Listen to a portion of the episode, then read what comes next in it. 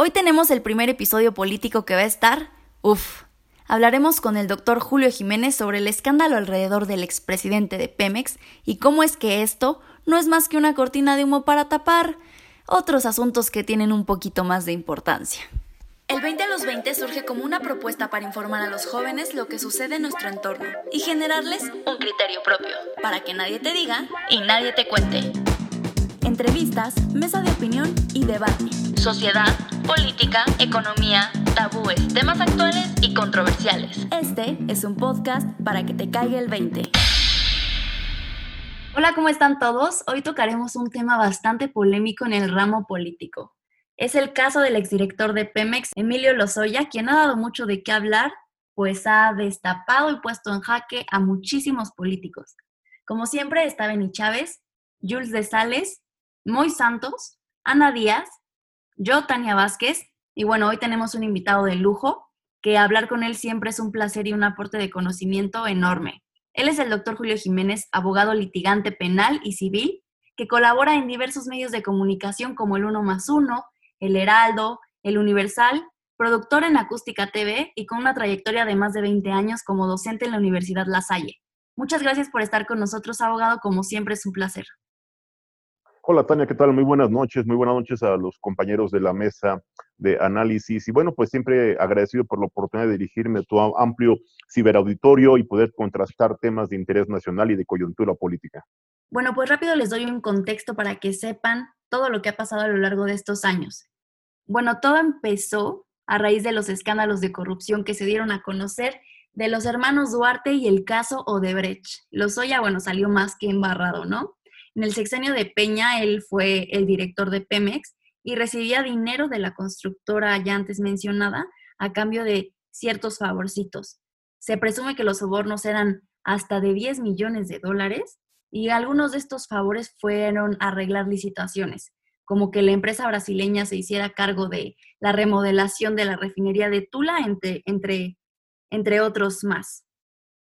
Cuando la revista Proceso y Aristegui Noticias publicaron una nota acerca de esta situación, bueno, pues el exfuncionario publicó una carta aclarando y negando todos los hechos.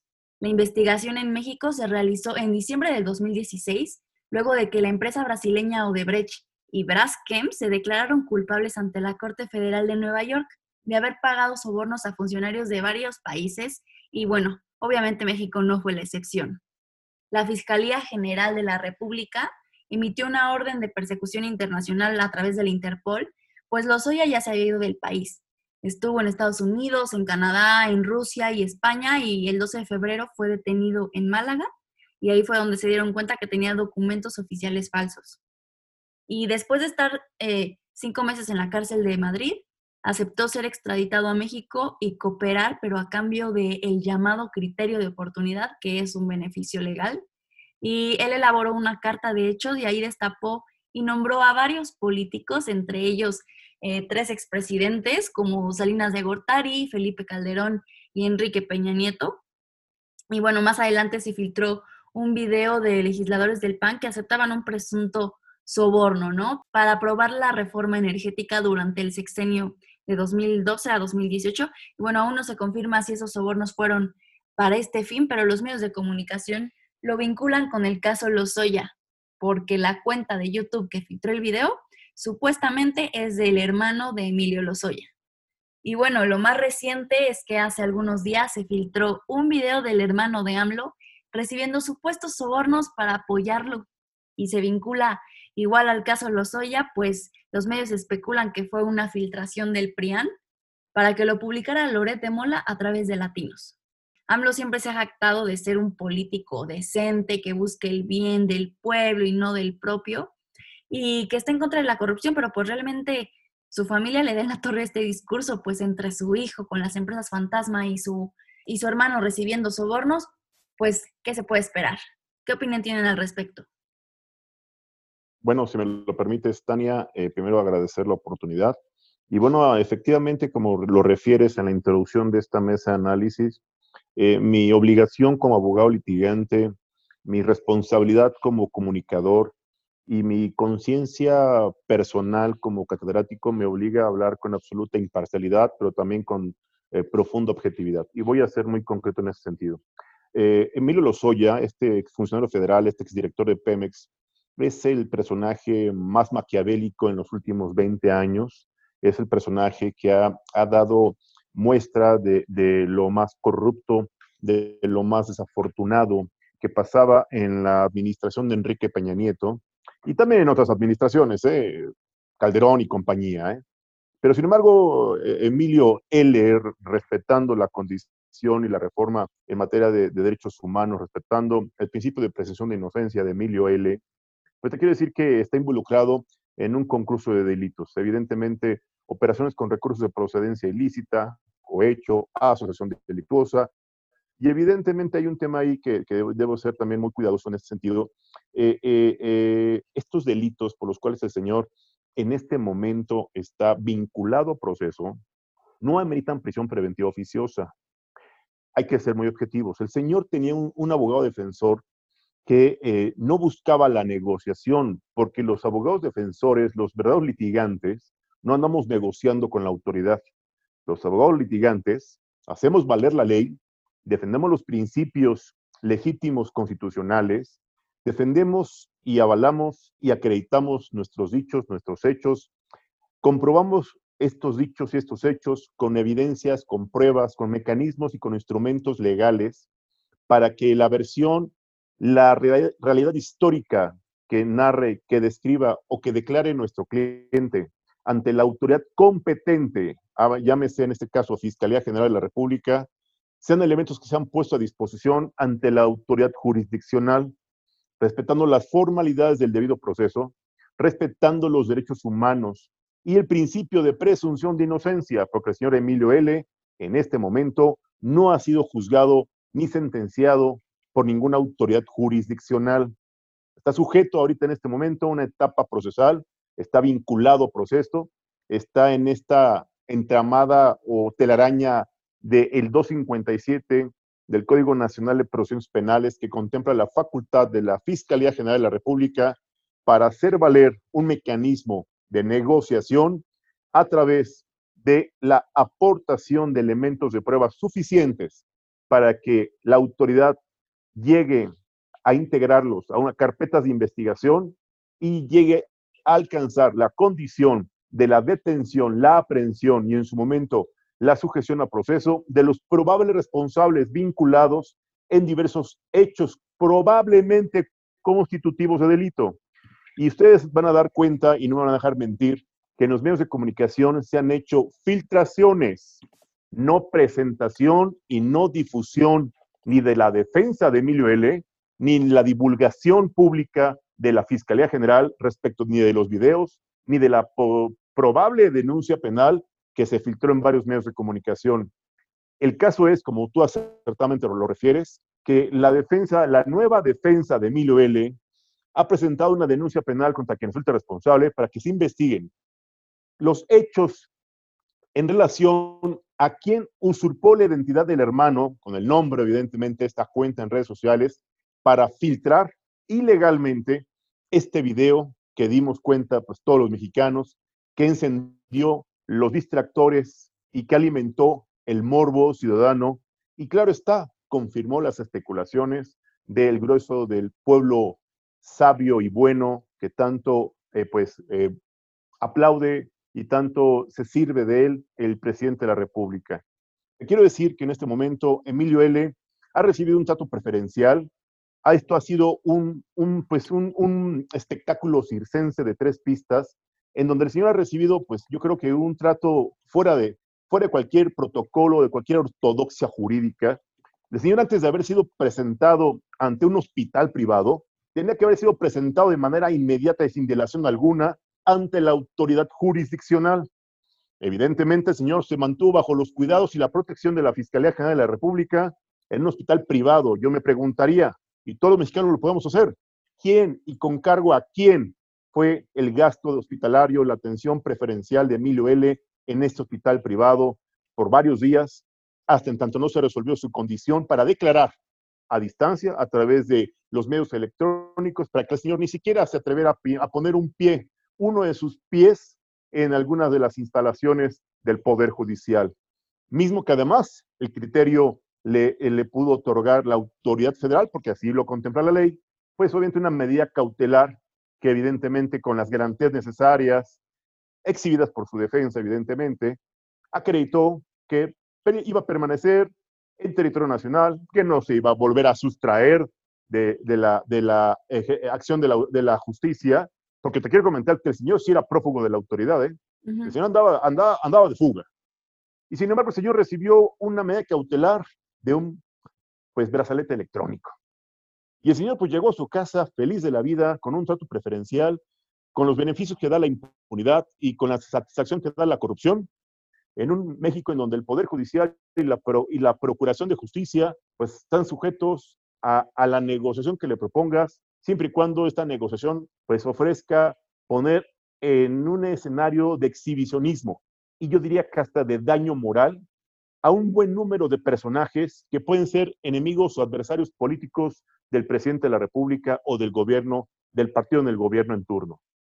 Te quiero decir que después de esta denuncia presentada por Emilio L. y el arrebato del fiscal general de la República, pudo cometer varias, varias informalidades o violaciones al debido proceso, violentando el principio de precisión de inocencia, al haber hecho pública una serie de señalamientos que deben ser propios de la secrecía, que deben ser característicos de la, yo diría, confidencialidad de una investigación que está en curso en manos de una Fiscalía General de la República seria esta necesidad, esta, esta obsesión por ser mediáticos y distraer la atención y la opinión pública de los medios de comunicación y del pueblo bueno y sabio, que está más preocupado por la telenovela de Emilio L. o por si van a someter a una inconstitucional consulta popular a los expresidentes que por el tratamiento económico, la peor crisis sanitaria o la desgracia en materia económica que está viviendo el pueblo de México, incluso la histórica crisis en materia de seguridad, violencia, corrupción e impunidad que hoy sufrimos los mexicanos. Esos son los temas torales en los que el pueblo bueno y sabio deberá estar ocupado y preocupado. Los medios de comunicación deberíamos estar abordando esos temas y sin embargo siguen siendo coyunturales y deben ser a lo mejor más vendidos o de mayor interés para el público escuchar temas de esta telenovela llamada Emilio L.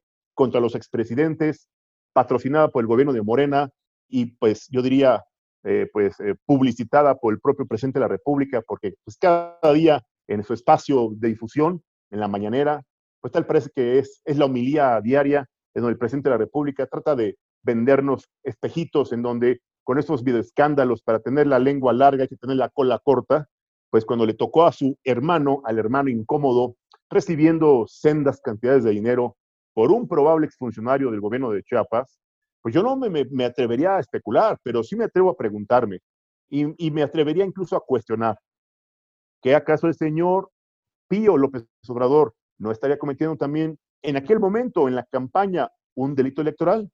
¿Que el señor no estaría también recibiendo eh, recursos muy probablemente de procedencia ilícita?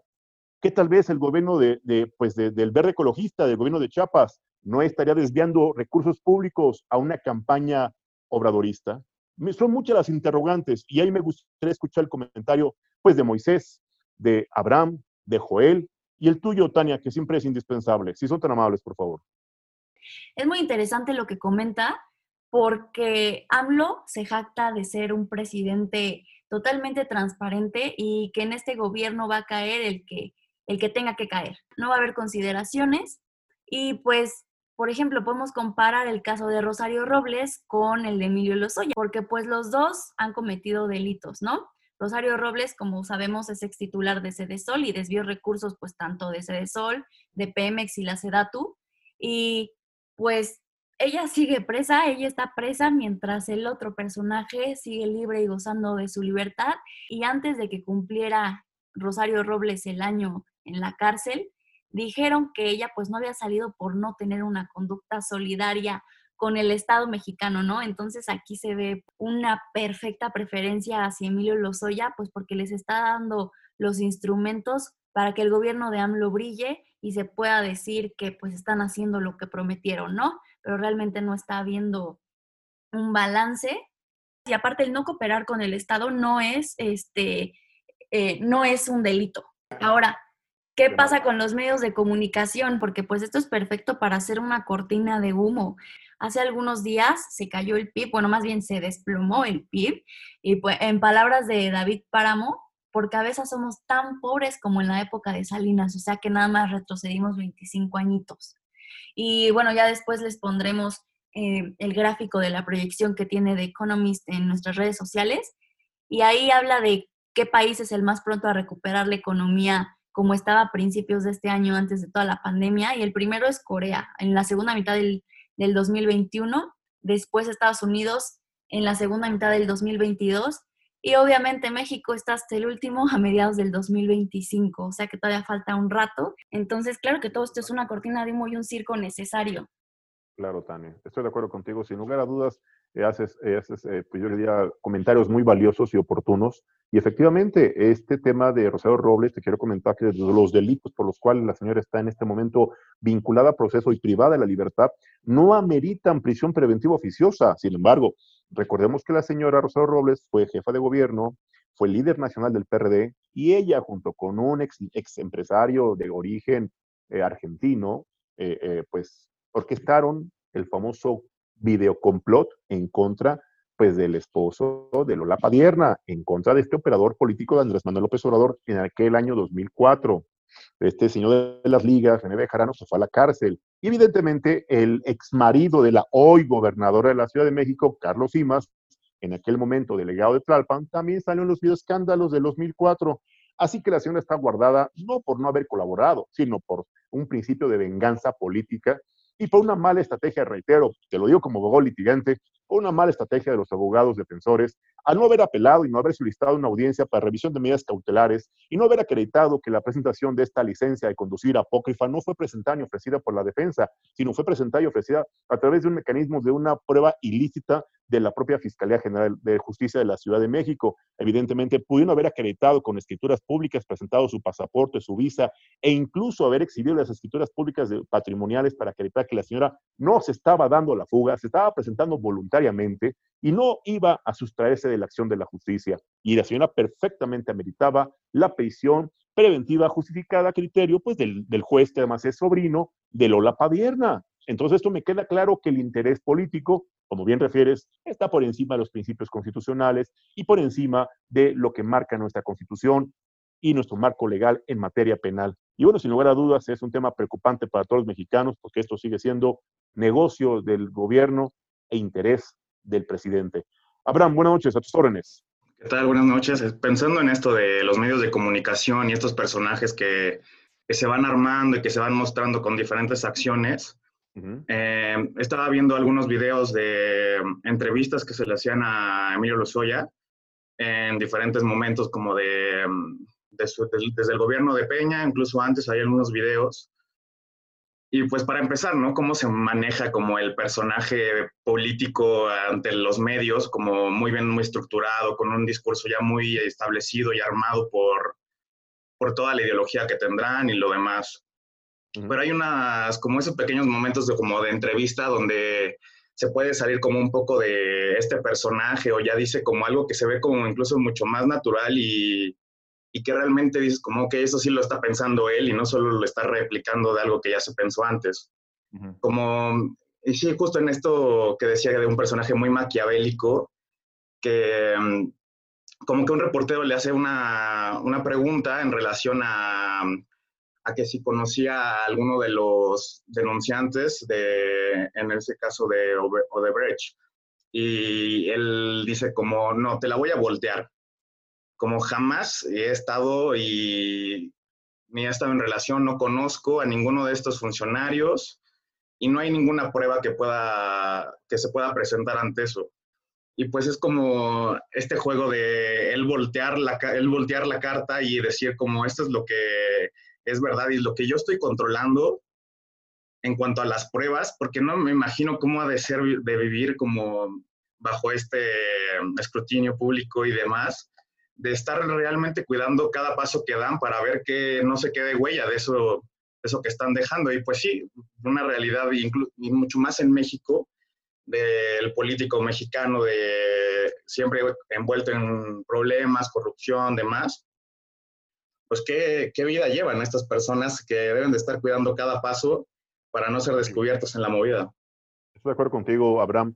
Quiero comentarte que eh, el señor Emilio Lozoya, eh, cuando eh, la administración de Enrique Peña Nieto nombra titular de la FEPADE, y ubiquémonos FEPADE, como esta Fiscalía Especial para la Atención de Delitos Electorales, el titular de la FEPADE era el que hoy conocemos como titular de la UIF, Santiago Nieto Castillo.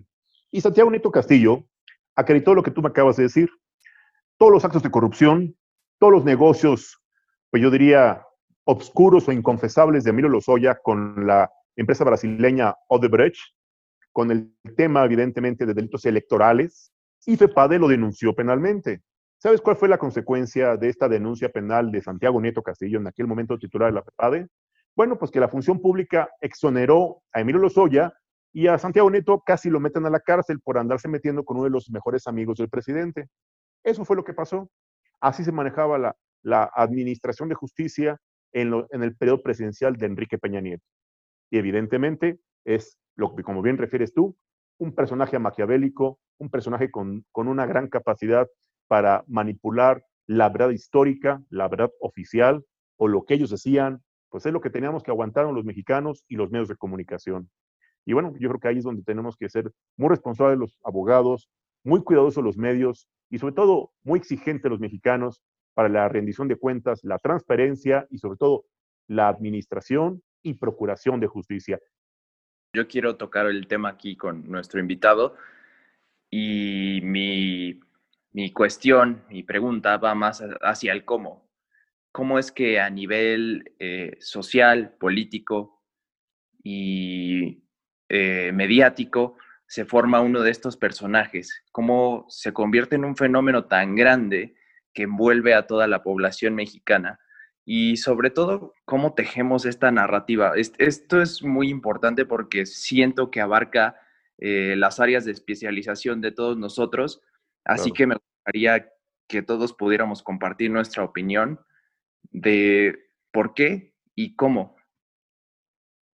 Bueno, te quiero decir, si me lo permites, Joel, que eh, el gobierno de Morena en este momento está viviendo uno de los peores capítulos de crisis, de emergencia, de incongruencia y de falta de credibilidad.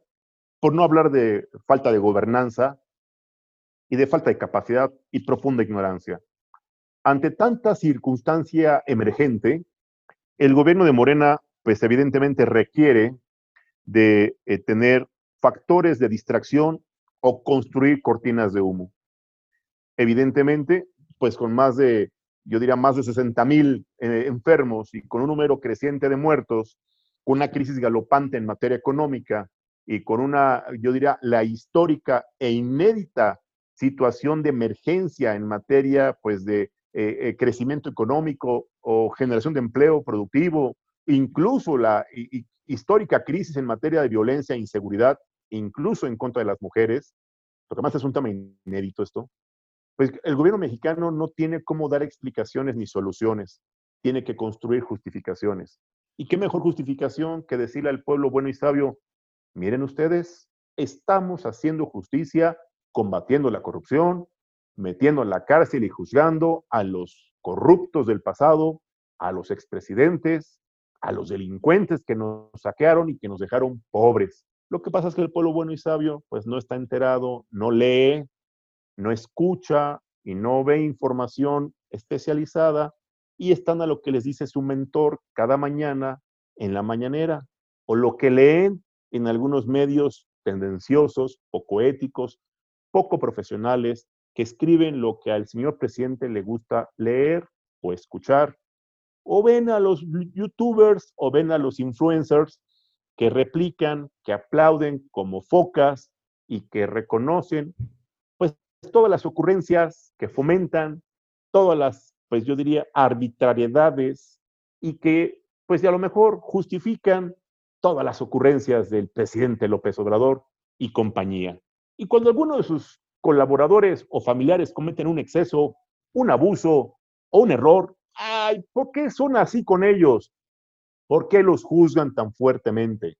¿Por qué hacen tanto escándalo por un tema, pues si no es para tanto, si no recibió tanto dinero, nada más eran dos millones de pesos. Emilio Heller se hizo negocios por más de 400 mil millones. La estafa maestra fueron más de 250 mil millones de pesos.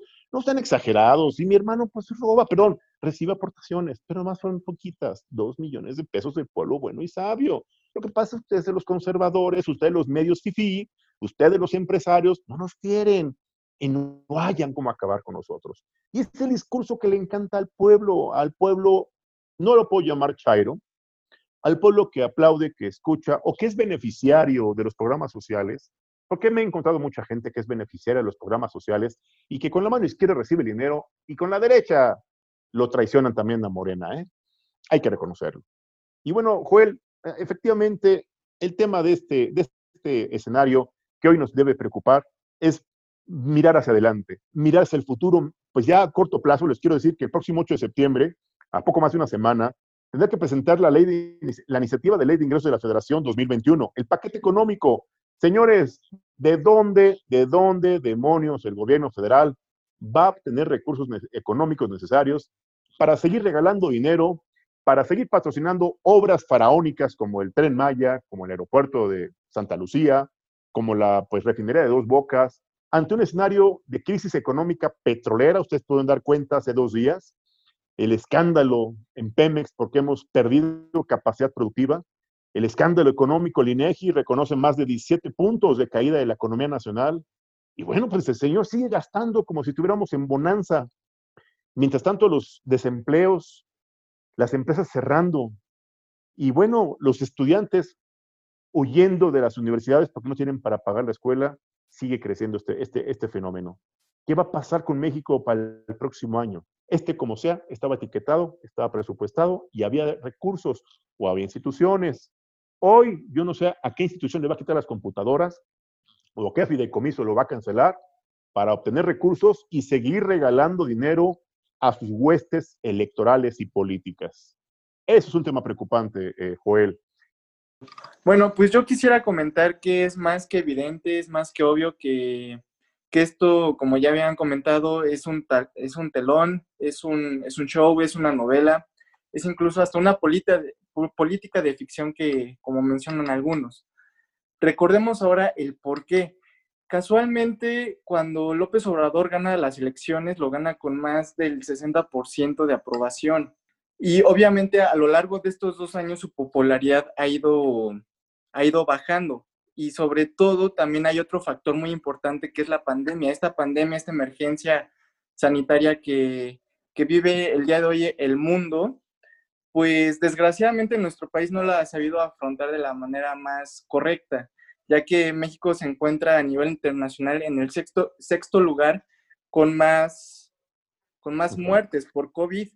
¿Qué, qué casualidad que cuando su, su aprobación está a 43%, y cuando México está en sexto lugar por muertes de COVID, aparece esta gran novela de, Emilio Lozoya. Y también como lo comentó el, profesor Julio, qué casualidad que justamente esto está pasando a un año de, 2021, cuando se disputan, si no me equivoco, 15 gobernaturas y, el, y la Cámara de Diputados, los, diputados. Entonces, a mí lo que, lo que me preocupa es justamente eso. Ahorita los medios de comunicación, más que dar una luz llegar a la verdad, están instaurando el calor en esta novela. Entonces, hay que preocuparnos por esos temas de fondo. A mí también me, gustaría preguntarle al presidente sobre los actos de corrupción o esa opacidad que, está en, el aeropuerto de, Santa Lucía con, con, la licitación directa de, de, la Sedena, en donde pues ahí justamente al tener control la Sedena y el ejército, pues no va, no va a rendir cuentas y todo va a ser muy opaco. Igual lo pasa lo mismo con, la refinería de Dos Bocas y con el tren Maya, en donde también se está haciendo un ecocidio. Igual, este, ¿qué pasó con la propuesta de, la revocación del mandato? Porque todavía no aclara si, si va a ser durante, o sea, que cada tres años le pregunta al pueblo para que de esa manera, de forma legítima, se pueda perpetuarse en el poder, o si lo va a hacer como como originalmente lo dijo, si a, la mitad del, sexenio, a los tres años, le va a preguntar al pueblo si, si, si, lo sigue queriendo o no, ya para que a los seis años ya, ya se vaya. A mí lo que me preocupa mucho, y yo creo que es un tema de fondo, es acerca de, de la corrupción que vive no solamente en México, sino a nivel Latinoamérica. Con este caso de Odebrecht, yo pienso que como internacionalista y como ciudadano nos deberíamos de preocupar más sobre el tema de, corrupción que tenemos los, latinoamericanos, que afecta a nuestra cultura y que eso se traslada a lo, político. Entonces, ¿qué es, lo, ¿qué es lo que están haciendo nuestros políticos para responder ante eso? Porque ningún organismo regional se ha pronunciado en contra, en contra de, López Obrador, ni nada por el estilo. Entonces, a mí me parecía más interesante analizar ese aspecto sobre anticorrupción y, que nos puedan esclarecer más esos temas de, corrupción o de, opacidad que, tiene el, el presidente AMLO. Eh, sí, Moisés, gracias por los comentarios y por este tema tan interesante que mencionas. Te comento que en materia de revocación de mandato hubo una reforma el pasado 19 de diciembre del 2019, el año pasado precisamente, eh, evidentemente en materia de, revocación de mandato y en materia de, consulta popular. Eh, esta condición de revocación de mandato será cada tres años, será en el segundo periodo de gobierno, en las intermedias, si es que fuera a proceder la revocación de mandato previa consulta popular del artículo 35, que fue reformada en su fracción tercera en el apartado, en la fracción octava, numeral 3 del artículo 35 constitucional para el tema de las consultas populares ciudadanas. Entonces va a requerir más del 2% del padrón nominal nacional, si fuera consulta popular nacional. Solo que aquí el tema es que eh, el presidente de la República y el, y el Congreso morenista pues no leen, no analizan constitucionalmente lo que aprueban, y pues hoy es una piedra en el zapato para la consulta popular que lanza el presidente de la República, pues para preguntarle al pueblo bueno y sabio si van a juzgar mediáticamente a los expresidentes, que además te quiero decir, si los van a juzgar por temas electorales, pues ya prescribieron. Y si los van a juzgar por temas penales, pues te quiero decir que muchos delitos, pues ya algunos ya tienen más de 30 años. ¿Y por qué crees tú que los puedan, pues, juzgar? Estarían violentando sus derechos humanos. Y en el numeral 3 de la fracción octava dice que las, obviamente, las consultas populares no van a proceder cuando éstas tengan como finalidad violentar o restringir los derechos humanos de las personas que estarán sujetas probablemente a un juicio penal, consecuencia de la aprobación de la consulta popular, obviamente del pueblo bueno y sabio. Y después de que pudiera proceder esta consulta popular, reitero, tener que entrar a la Suprema Corte de Justicia, que tener que darle validad, validez y constitucionalidad a la consulta popular. Y evidentemente esa consulta no va a trascender. En cuanto a los temas de, efectivamente, estratégicos del presidente López Obrador, ante la, yo te voy a decir en este momento los números, si me lo permiten, a, su amable ciberauditorio. Las cifras al día de hoy, hace unos minutos en la conferencia despertina, Aparentemente, yo no, no creo mucho en estos números que dan a conocer cada, cada día en la noche eh, la subsecretaría. Confirmados aparentemente, son 585.738 confirmados, enfermos. De funciones, como ellos lo manejan, 63.164. De funciones estimadas, 64.862 muertos. Casos activos estimados, dicen estimados, o sea, sospechosos, 42.822. Y todavía hay que evaluar el protocolo Centinela, que habrá que multiplicarlo por tres. O sea que todavía habrá que sumarle otros 650.862 casos negativos. Es un tema de incongruencia, de una falta de experiencia, de una nula capacidad de operación y de administración de una pandemia, de un gobierno, de un subsecretario y de un secretario de salud que es más que un florero, es un amigo del presidente y de un subsecretario que no, no entiende de los protocolos sanitarios ni de los proyectos de instrucción internacional para la atención de una pandemia como la del COVID-19. Y mientras tanto el señor pues sigue en las incongruencias, mientras que el presidente, su jefe, dice una cosa en la mañana, el subsecretario dice otra en las noches.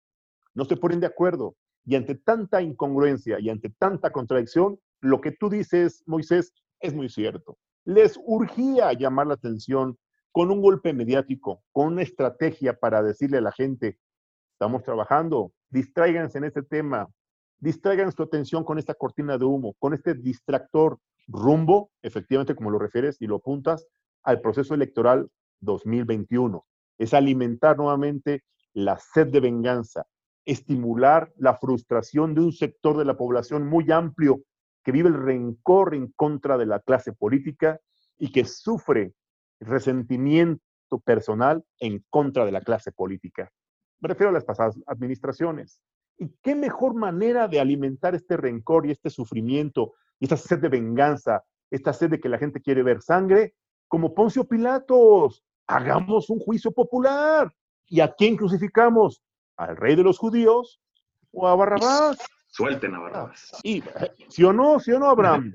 Sí, y el pueblo bueno y sabio, como bien refiere Moisés, en una consulta popular del 35 constitucional, que no va a proceder, reitero, no va a proceder, y lo dije ayer y ya le compartí a Tania mi colaboración en el Heraldo Televisión, no va a proceder, la van a declarar inconstitucional y les quiero decir que nos costaría a los mexicanos más de 3 mil millones de pesos. Y con, de acuerdo con la reforma, tendrían que hacerla no el día de la jornada electoral, en junio, tendría que hacer en el primer fin de semana de agosto. Y para ese momento les quiero decir que todavía estamos en pleno proceso electoral. Así es que no va a proceder. La Corte la va a declarar inconstitucional. Económicamente es carísima y operativamente es innecesaria. Pero ojo, es un juicio político, es un juicio mediático y es un instrumento, como bien lo refiere Moisés, para llamar la atención del pueblo bueno y sabio y estimular la preferencia electoral de Morena y recobrar puntos en las encuestas de pues, popularidad de un presidente más preocupado por su popularidad que por resolver los problemas del país, ¿no? Bueno, mi pregunta es, ¿debemos obedecer una ley emanada de actos de corrupción en cuestión a la reforma energética? Fíjate que eh, mencionas algo muy importante y te lo agradezco mucho. Ustedes recordaron hace, hace poquito que eh, el presidente de la República, en un recorrido que hizo en algunos estados del norte de la República, dijo que la energía eólica, estos ventiladores gigantes, pues que eran, eran, eran un, instrumento que de hecho afectaba el, paisaje, ¿no? Que él iba a promover que se acabara con esta inversión extranjera en materia de energía renovable y que, bueno, pues ustedes estarán de acuerdo conmigo en que incluso la Secretaría de Energía, Rocío Nale, impulsó una reforma que al final del día la declararon también inconstitucional, la Corte la declaró inconstitucional, incluso las empresas de inversión extranjera, pues eh, legítima, legal, constitucionalmente hicieron valer los instrumentos de defensa y no permitieron que un acto a todas luces ilegal, una decisión a todas luces inconstitucional y una imposición a todas luces irracional fuera a proceder y a prosperar afectando el interés multimillonario de empresas inversionistas que generan miles de empleos y que apoyan de acuerdo a los protocolos y a los acuerdos internacionales en materia de energías renovables y de acuerdo a los estándares de generación de energías, reitero, me refiero a la energía eólica, a la energía solar y energías alternativas, que México está obligado a cumplir con esos, esos protocolos internacionales y acuerdos que evidentemente el propio gobierno está obligado a respetar. Sin embargo, como tenemos un gobernante y unos ignorantes, más ocurrentes que pensantes, pues atreven a imponer sus ocurrencias y creen que de esas podrán hacer las leyes. Ese es el tema, Ana, y te quiero comentar que desde la reforma de Enrique Peña Nieto, la reforma estructural en materia energética, pues no era inconstitucional. Lo que pasa es que abrió la puerta a la corrupción y estimuló los negocios y los acuerdos inconfesables de muchos funcionarios, de muchos empresarios que aprovecharon la coyuntura de una reforma necesaria, porque era necesaria la reforma, la reforma estructural en todos los sentidos, económica, financiera, fiscal, en telecomunicaciones y obviamente en materia de, energía eran necesarias, indispensables. Es más, la promesa de Peña fue que tan pronto entre en vigencia la reforma energética, el precio de los combustibles va a bajar, cosa que nunca sucedió. Y que evidentemente los mexicanos hoy estamos sufriendo las consecuencias de esas mentiras.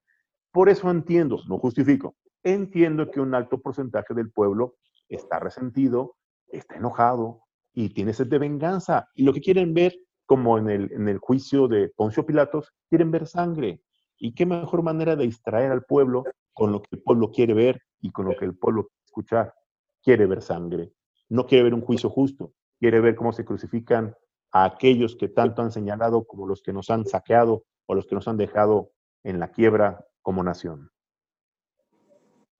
A manera de cierre y con la valiosa opinión de nuestro invitado, a mí me gustaría preguntar eh, de una manera muy personal a Julio Jiménez, ¿por qué México es corrupto? ¿Por qué hemos normalizado el cometer actos de corrupción al grado de que llega a formar parte de nuestra cultura, del sincretismo mexicano? Híjole, te voy a decir algo, algo que a lo mejor es políticamente indebido, que a lo mejor es socialmente incorrecto y a lo mejor hasta personalmente imprudente.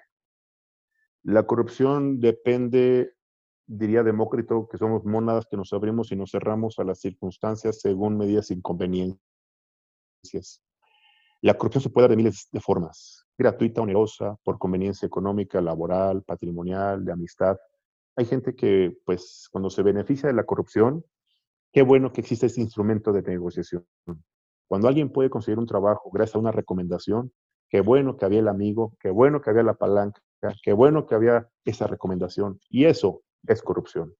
Cuando alguien comete un, delito y puede recibir un trato preferencial por parte de la autoridad, por parte del abogado, por parte de quien resuelva su problema, qué bueno que había este amigo, este contacto, o tenía los recursos económicos para recibir un trato preferencial. Y eso también es corrupción. Cuando a alguien le echan la mano en algún problema personal, laboral, económico, incluso social, es corrupción, porque recibe un trato preferencial distinto al de los demás, no hay piso parejo. Ustedes han visto que socialmente siempre es el échame la mano. De cuates, no seas así, qué mal amigo eres, tú puedes, ándale. La misma familia fomenta la corrupción. Estos antivalores que son parte de el subconsciente del ser humano no solo es exclusivo de México, es exclusivo de aquellas personas que no alcanzan a, poner una línea limítrofe entre la conciencia personal, la responsabilidad profesional y la ética social. La gente que no entiende esos límites, de esas consecuencias, de sus decisiones, de sus omisiones y de sus yo diría, consideraciones para tomar decisiones drásticas en momentos difíciles, puede ser, puede ser víctima de las, yo diría, malas decisiones que puede llevarlo a, sufrir consecuencias producto de la corrupción. Y ahí está un claro ejemplo, la clase política, que caen en excesos, en abusos, en esta obsesión por ganar y ganar y robar y llevarse la mayor cantidad de dinero te quiero decir que es gente que gana mucho dinero, que tiene muy buenos sueldos, pero la obsesión por tener más y más se vuelve a veces un tema de adicción, reitero, de adicción, de obsesión. Y ahí están las consecuencias de sus obsesiones o de sus adicciones, como la gente que roba. Hay gente que roba no por hambre, sino por deporte. Hay gente que roba, pues no porque tenga que llevar la comida a la casa ni a la mesa de su hogar. Hay gente que roba porque pues ya es su modo de vida, y como sabe que con una lana, con una lana lo van a sacar, porque el sistema penal acusatorio sí lo permite, es una puerta giratoria, pues la corrupción está a su disposición. Y si no, les voy a, sugerir que revisen, el 19 de agosto apenas se, promulgó, se, se publicó el diario oficial de la Federación las reglas de operación del comité que va a evaluar y que va a calificar las solicitudes de la ley de amnistía que se publicó en febrero de 2020 para que miles de delincuentes de bajo perfil, claro está, aquellos que, aquellos, aquellos que le robaron a Ana, le robaron su celular, aquellos que a, Tania le robaron las llantas de su vehículo, aquellos que a Abraham le sacaron la cartera sin violencia, aquellos que a lo mejor le robaron la pluma y que a lo mejor le sacaron la, la, tablet a Moisés de su escritorio, o aquellos que incluso pues vendían droga y los agarraron con más del doble de lo que la ley general de salud establece, pues van a poder salir. Qué bonito que la ley de amnistía y que el presidente de la República y el gobierno de Morena pues impulsen estas políticas públicas para poner en la calle a delincuentes que en primera no han reparado el daño, que en segunda no han compurgado su pena y que en tercera no se han reintegrado a la sociedad consecuencia de la sentencia de la que fueron víctimas. Obviamente, ¿qué estímulo estamos dando a la delincuencia? Sigue delinquiendo, al rato el presidente te vuelve a perdonar. No te preocupes, no pasa nada. Mientras tanto, los que sí pagamos impuestos, los que sí trabajamos, los empresarios que sí generan empleo, seguimos siendo perseguidos a través de la Ley Nacional de Extinción de Dominio, a través de la Ley Federal de Anticorrupción, a través de la Ley las reformas a la ley en materia de eh, pues, lavado de dinero, operaciones con el cruce de procedencia ilícita, que bueno, pues ya nos van a poner en, un escenario de delincuencia organizada por la omisión o por un acto que a lo mejor pues no teníamos calculado por ignorancia realizar y que sin embargo el desconocimiento de la ley no nos exime de su cumplimiento y aplicación y nos pueden llevar a la antesala de la cárcel, señores, ¿eh? Ojo, ¿eh? Sin embargo, los delincuentes, pues se les sigue estimulando su forma de vida. Ese es el tema de la corrupción en este país. Mientras nosotros como seres humanos, como hijos, como padres, como familia, no fomentemos los valores, no fomentemos el valor de la honestidad, de la lealtad, de la civilidad, de la solidaridad. Por eso la Salle es muy responsable como institución educativa al fomentar los valores. La Salle es responsable de estimular a la gente para que reflexione sobre los verdaderos valores éticos, sobre los principios morales. Qué bueno que la Universidad La Salle cuide, fomente ese tipo de condiciones de construcción de pensamiento positivo con profundo sentido humano. Qué lamentable que no sea una política pública nacional la filosofía lasallista, porque les puedo decir que si la filosofía lasallista se impulsara a nivel nacional como una política pública, los mexicanos cada día y en mayor medida seríamos mejores seres humanos, mejores hermanos, mejores hijos, mejores padres de familia, que podríamos predicar con el ejemplo y cada día aportar un grano, un grano de arena muy modesto, pero creo yo muy significativo para construir las condiciones de un mejor México para las futuras generaciones que son ustedes, muchachos. Muchísimas gracias. No me resta más que agradecer su confianza, la oportunidad y reiterarles que estamos a sus órdenes y si me lo permiten en un futuro no muy lejano ofrecerles o proponerles la participación de algún otro especialista que pueda pues compartir un poco de la reflexión y la experiencia profesional. Claro que sí, muchísimas gracias, doctor Julio, por acompañarnos en este episodio y esperamos tenerlo también de vuelta a usted en otro, en otro episodio más. Denos sus redes sociales o en dónde lo podemos escuchar, dónde lo podemos ver. Bueno, ahorita me pueden ver en Radio Fórmula, ahí te entro al aire en, en unos minutitos más. Eh, eh, estoy en Contrastando Ideas en YouTube, eh, me encuentran como Análisis Jurídico en Facebook, en Twitter estoy como Análisis Jurídico 1 y obviamente Contrastando Ideas está mi canal. Ah, doctor Julio Jiménez Martínez, Contrastando Ideas también es mi segundo canal de, de, YouTube. Ahí pueden ver todos mis videos, todas mis colaboraciones. Ya te mandé el video de ayer, Tania, de, de la Televisión. Y ahorita, escúchame Radio Fórmula para ver cómo le voy a pegar al diputado de Morena que está promoviendo que los comunicadores, que los periodistas no hagan periodismo de investigación. Fíjese, quiere que nos quedemos con la versión oficial, así como la que nos dio aquella ocasión el Procurador General de la República con esta es la verdad histórica y yo ya me cansé. Así quieren que nos quedemos. Imagínense, quieren que acaben con Animal Político, que acaben con Latinus, que acaben con todos estos escándalos que se han divulgado gracias a la investigación periodística de grandes profesionales de los medios de comunicación, profesión que respeto, profesión que admiro y que considero de las más peligrosas en este momento, en los últimos 20 años, pero será un tema que podemos platicar en otra ocasión. ¿Qué les parece? Claro que sí, muchísimas gracias. Gracias a todos por escucharnos y nos vemos el siguiente episodio. ¿Te cayó el 20? Coméntanos en nuestras redes sociales qué te pareció este episodio. Estamos en Facebook, Twitter e Instagram como arroba el 20 a los 20.